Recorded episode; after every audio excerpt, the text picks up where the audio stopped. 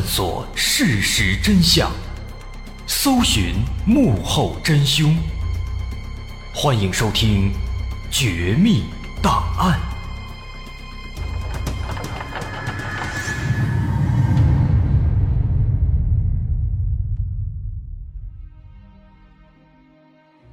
还原事实，探索真相。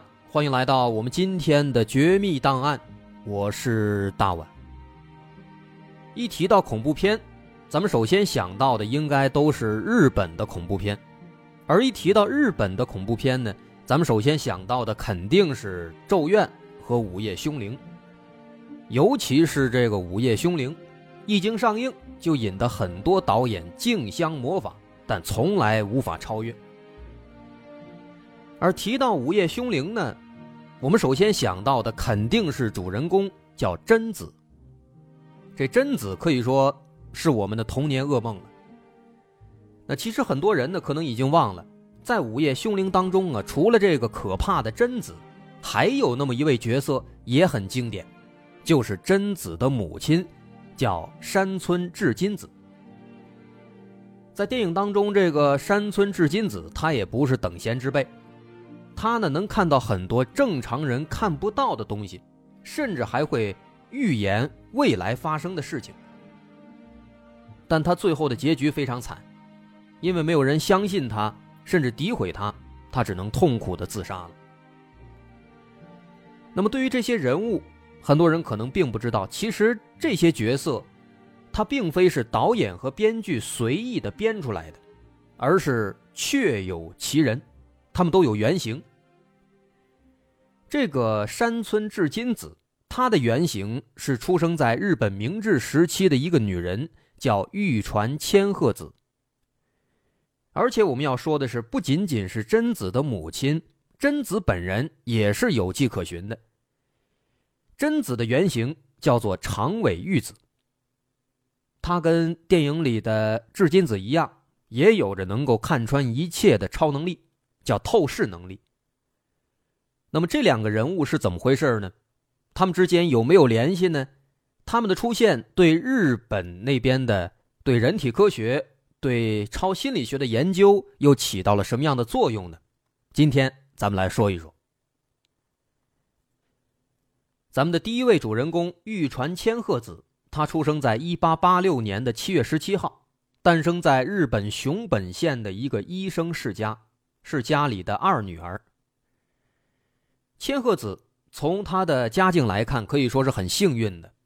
医生这个职业在日本是非常吃香的，所以生活在一个医生世家是很幸福的，家庭条件好，而且呢受人尊敬。但对千鹤子本人来说，他也是不幸的。为什么？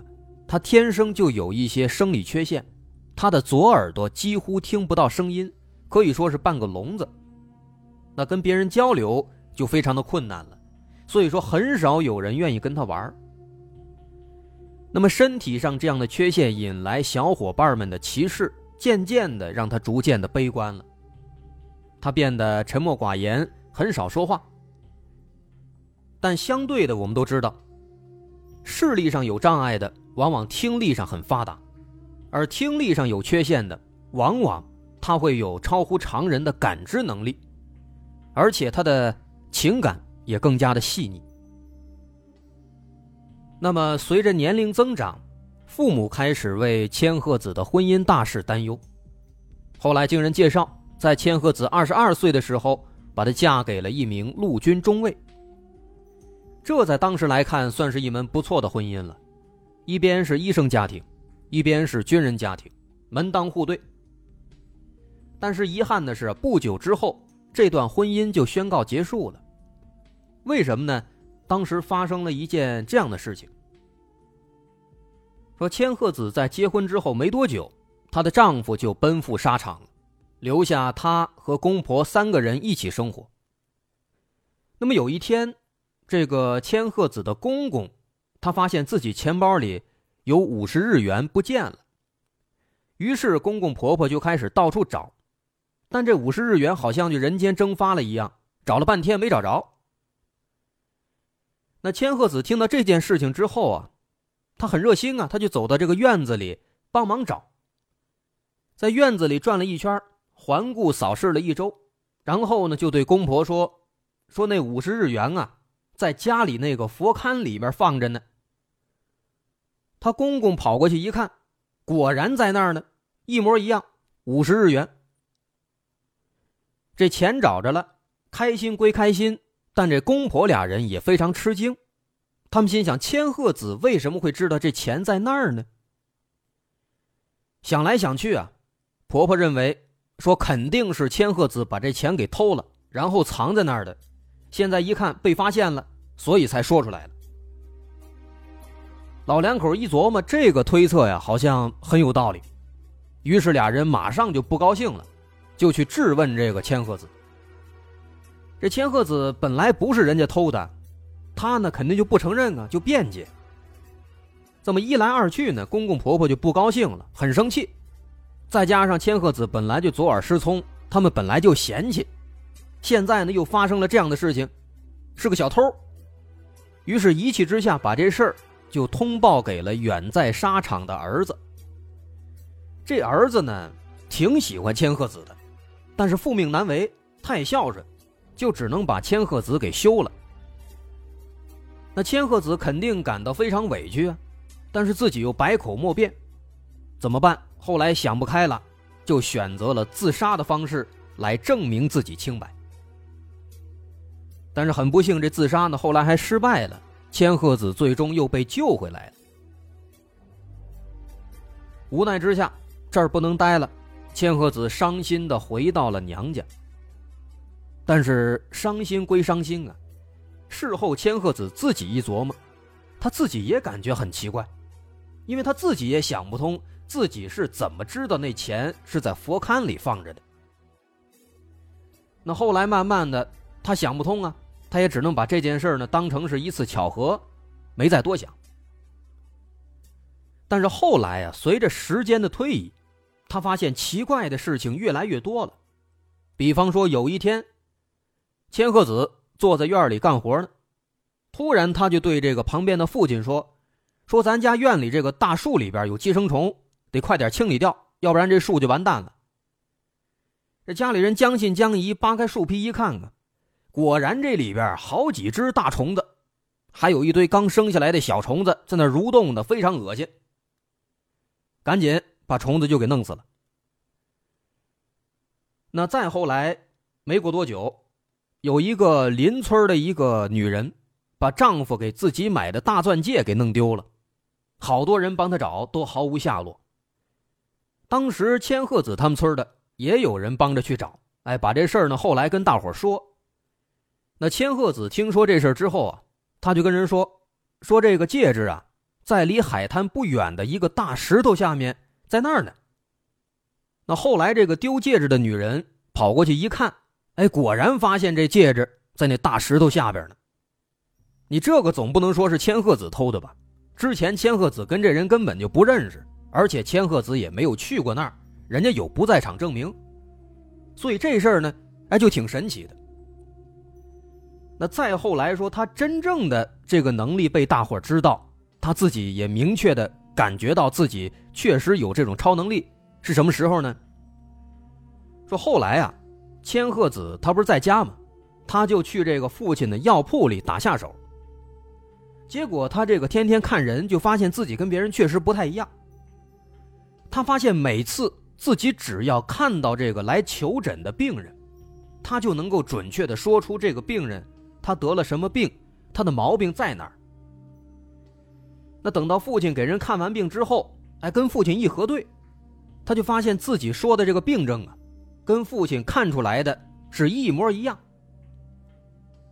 喂，这可真的是太邪门了！就连从医多年的父亲都不可能说，只用眼睛一看就知道对方是得了什么病。那这下可好，此事一出啊，一传十，十传百，大伙都说，在这个玉传家的药铺里边，他家有一个女儿啊，很厉害，长着鬼眼，一眼就能够看到别人得了什么病了。那从那之后呢？不用想，他家这诊所里边每天是门庭若市，病人络绎不绝。也就是在这个时候开始，出现了第一位改变了千鹤子命运的人。这个人也不是外人，是他的姐夫，叫清源猛雄。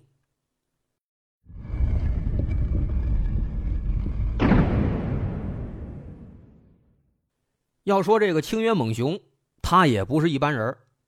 说那个时期啊，日本那边特别流行催眠术，哎，都说这属于是所谓的超心理学，大伙非常感兴趣，都研究。这个清源猛雄。他也喜欢这个，他研究了很长时间。你别说，确实呢，后来还小有所成。他自己专门钻研出了一套独门秘籍，可以让人快速的进入催眠状态。哎，现在咱们知道，催眠确实是一种属于是医疗手段吧，但是咱也不太懂，确实是有这东西。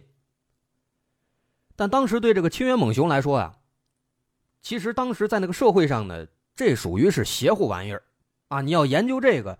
你总得有实验对象吧？但是你不能说街上拽一个人，你给我催眠吧，那不可能。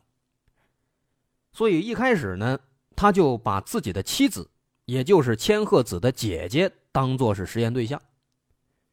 但是渐渐的呢，随着他这个催眠技术成熟，他到了瓶颈期了。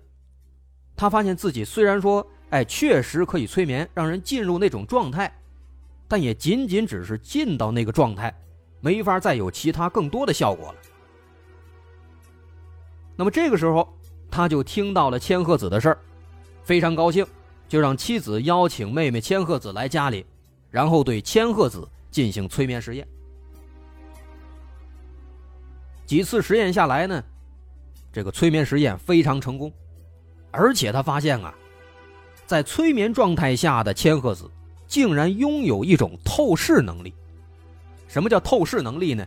就像当时能够发现那五十日元在佛龛里边一样，哎，你能够透过这个物体看到里面有什么，而且呢，发现有时候他这个透视距离特别远，甚至能够说出千里之外正在发生的事情。那当然，在那个时候条件有限，他们也无法到千里之外去核实啊，这是当时的一个小小的遗憾。那么，基于当时这个情况啊，清源猛雄就开始相信，有关这个千鹤子的那些传闻啊，确实不是子虚乌有，他可能真的有这种神奇的能力。于是，他就开始对千鹤子进行各种各样的实验，想弄清这其中的原因。但这个清源猛雄呢，他也只是这么一个催眠的票友，哎，咱可以这么说，票友，他也不是什么专业人士。他的本职工作是个体操老师，头脑简单，四肢发达。他知道什么呀？他也搞不清楚这到底是因为什么才有这样的能力。那怎么办？他只能凭借一些这个道听途说的一些技巧。那后来呢？他听说这个深呼吸能够有助于人们这个精神专一。那现在咱们知道，确实这确实有这效果，深呼吸能够缓解紧张之类的。那他就让这个千鹤子。做这个深呼吸训练，那深呼吸慢慢训练，哎，意识集中，然后呢再去进行实验。那么在这种情况下，他觉得应该能够激发出千鹤子更多的一些能力。那么在一段时间的训练之后呢，清源猛雄他就找到了一个机会，能够试验自己这个训练的成果了。什么机会呢？当时。正值这个日俄战争期间，日俄战争期间，日本跟俄罗斯啊，那时候叫苏联，双方展开了激烈的海上作战。日军有一个军舰叫长鹿丸号，遭到了俄军的猛烈打击，一千多人葬身大海，这就是著名的长鹿丸号事件。大伙感兴趣可以去查一查。但当时这个事儿发生之后啊，远在日本本土的人。一开始还不知道这个消息。那么此时，清源猛雄就对千鹤子进行催眠，就问他，说：“那个原本应该搭载长鹿丸号的第六师团，有没有顺利的登上长鹿丸号啊？”几分钟之后，催眠状态下的千鹤子说：“说长鹿丸号已经沉没了，第六师团的士兵也没能登上这艘军舰。”而在这个实验的三天之后。前线的日本士兵向熊本家乡的亲人就捎信说：“说长鹿丸号被俄军击沉了，跟千鹤子所说的那是一模一样。这件事瞬间震惊了所有人。此事一出，经过这个清源猛雄的宣传啊，千鹤子是彻底走红了。当时日本有一个历史悠久的财阀叫三井财阀，他在得到这个消息之后啊，他们就邀请千鹤子来到了日本的大牟田市。来这干嘛呢？希望千鹤子帮忙寻找煤矿。那么千鹤子来到指定地点之后，环视四周，过了一会儿，跟这个负责人说：“说你在这个位置稍微往南走一点，地下呀有一大片黑色的东西，我不知道是什么。”可能是你说的煤矿。那后来三井财阀派人在这挖，果然就发现了含量丰富的煤矿层，哎呀，太高兴了！因为咱们知道日本那边自然资源匮乏，煤矿储量不多，所以说找个煤太困难了。那当时发现了，大伙非常高兴，对千鹤子也是心服口服，当场给了两万日元的报酬。那个时候的两万日元还非常值钱呢，你想前面。为了五十日元，公公婆婆都把这个千鹤子给休了，所以说两万日元，据说相当于现在的两千万日元。而且要知道，此时的千鹤子刚刚只有二十四岁，二十四岁单单看了一眼，日赚两万，这是现在多少二十四岁的年轻人都在追求的生活呀！千鹤子人家办到了。那从发现这个特殊能力到现在能够熟练的运用它，咱们发现前前后后也就这两三年的时间。在这几年当中，他也迅速成为了熊本一带的家喻户晓的传奇人物了。这多亏了他的姐夫清源猛雄。但与此同时呢，很多相信科学的日本人还是不太认可千鹤子这种超能力的。啊，这种神奇的能力。往往还是要经过专门的专业验证之后，才能被大众广泛接受。那么，在一九零九年的时候，当时日本关西地区有一个首屈一指的京都帝国大学的前总务长，叫木下广次。啊，这个学者，他对千鹤子进行了一个简单的实验验证。那后来就说，这个经过验证，这个人确实有这样的超能力。但是。木下广次当时他到底是用什么办法做的实验？他没有向大众公示。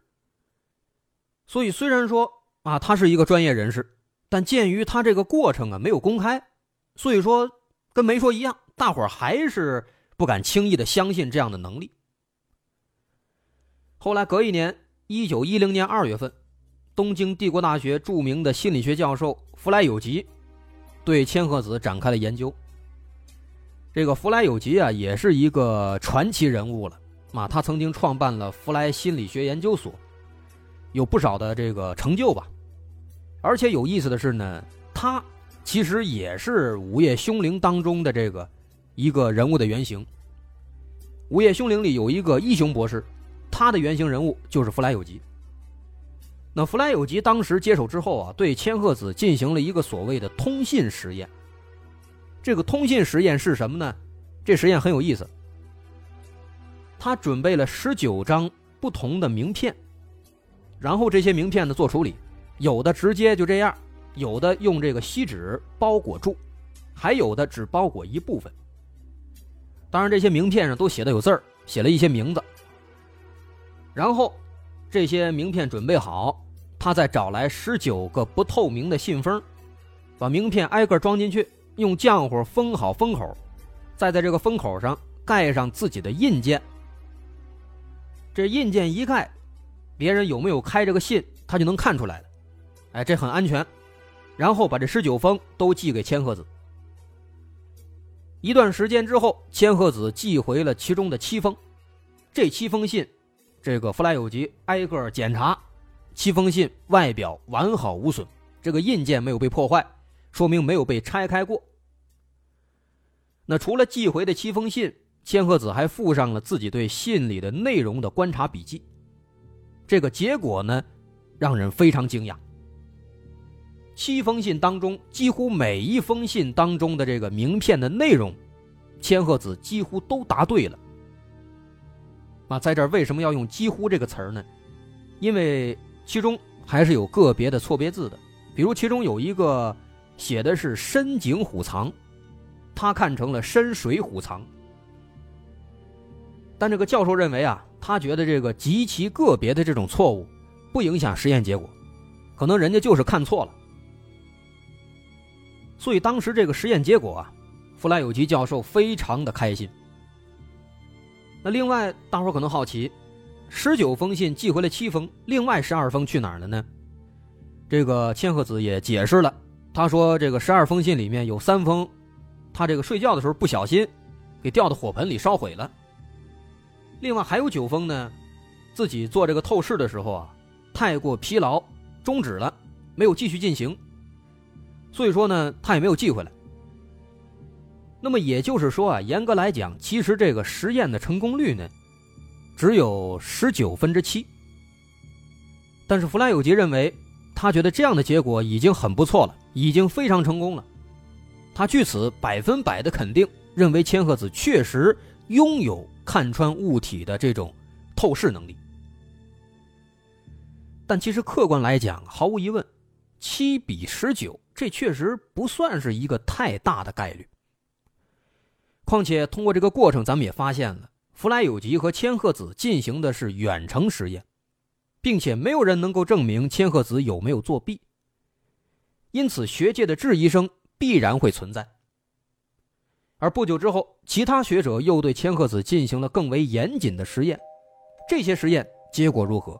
另一个人物长尾玉子，他的故事又是怎么样的？咱们留个悬念，稍后下节再接着说。那稍后咱们下节再见。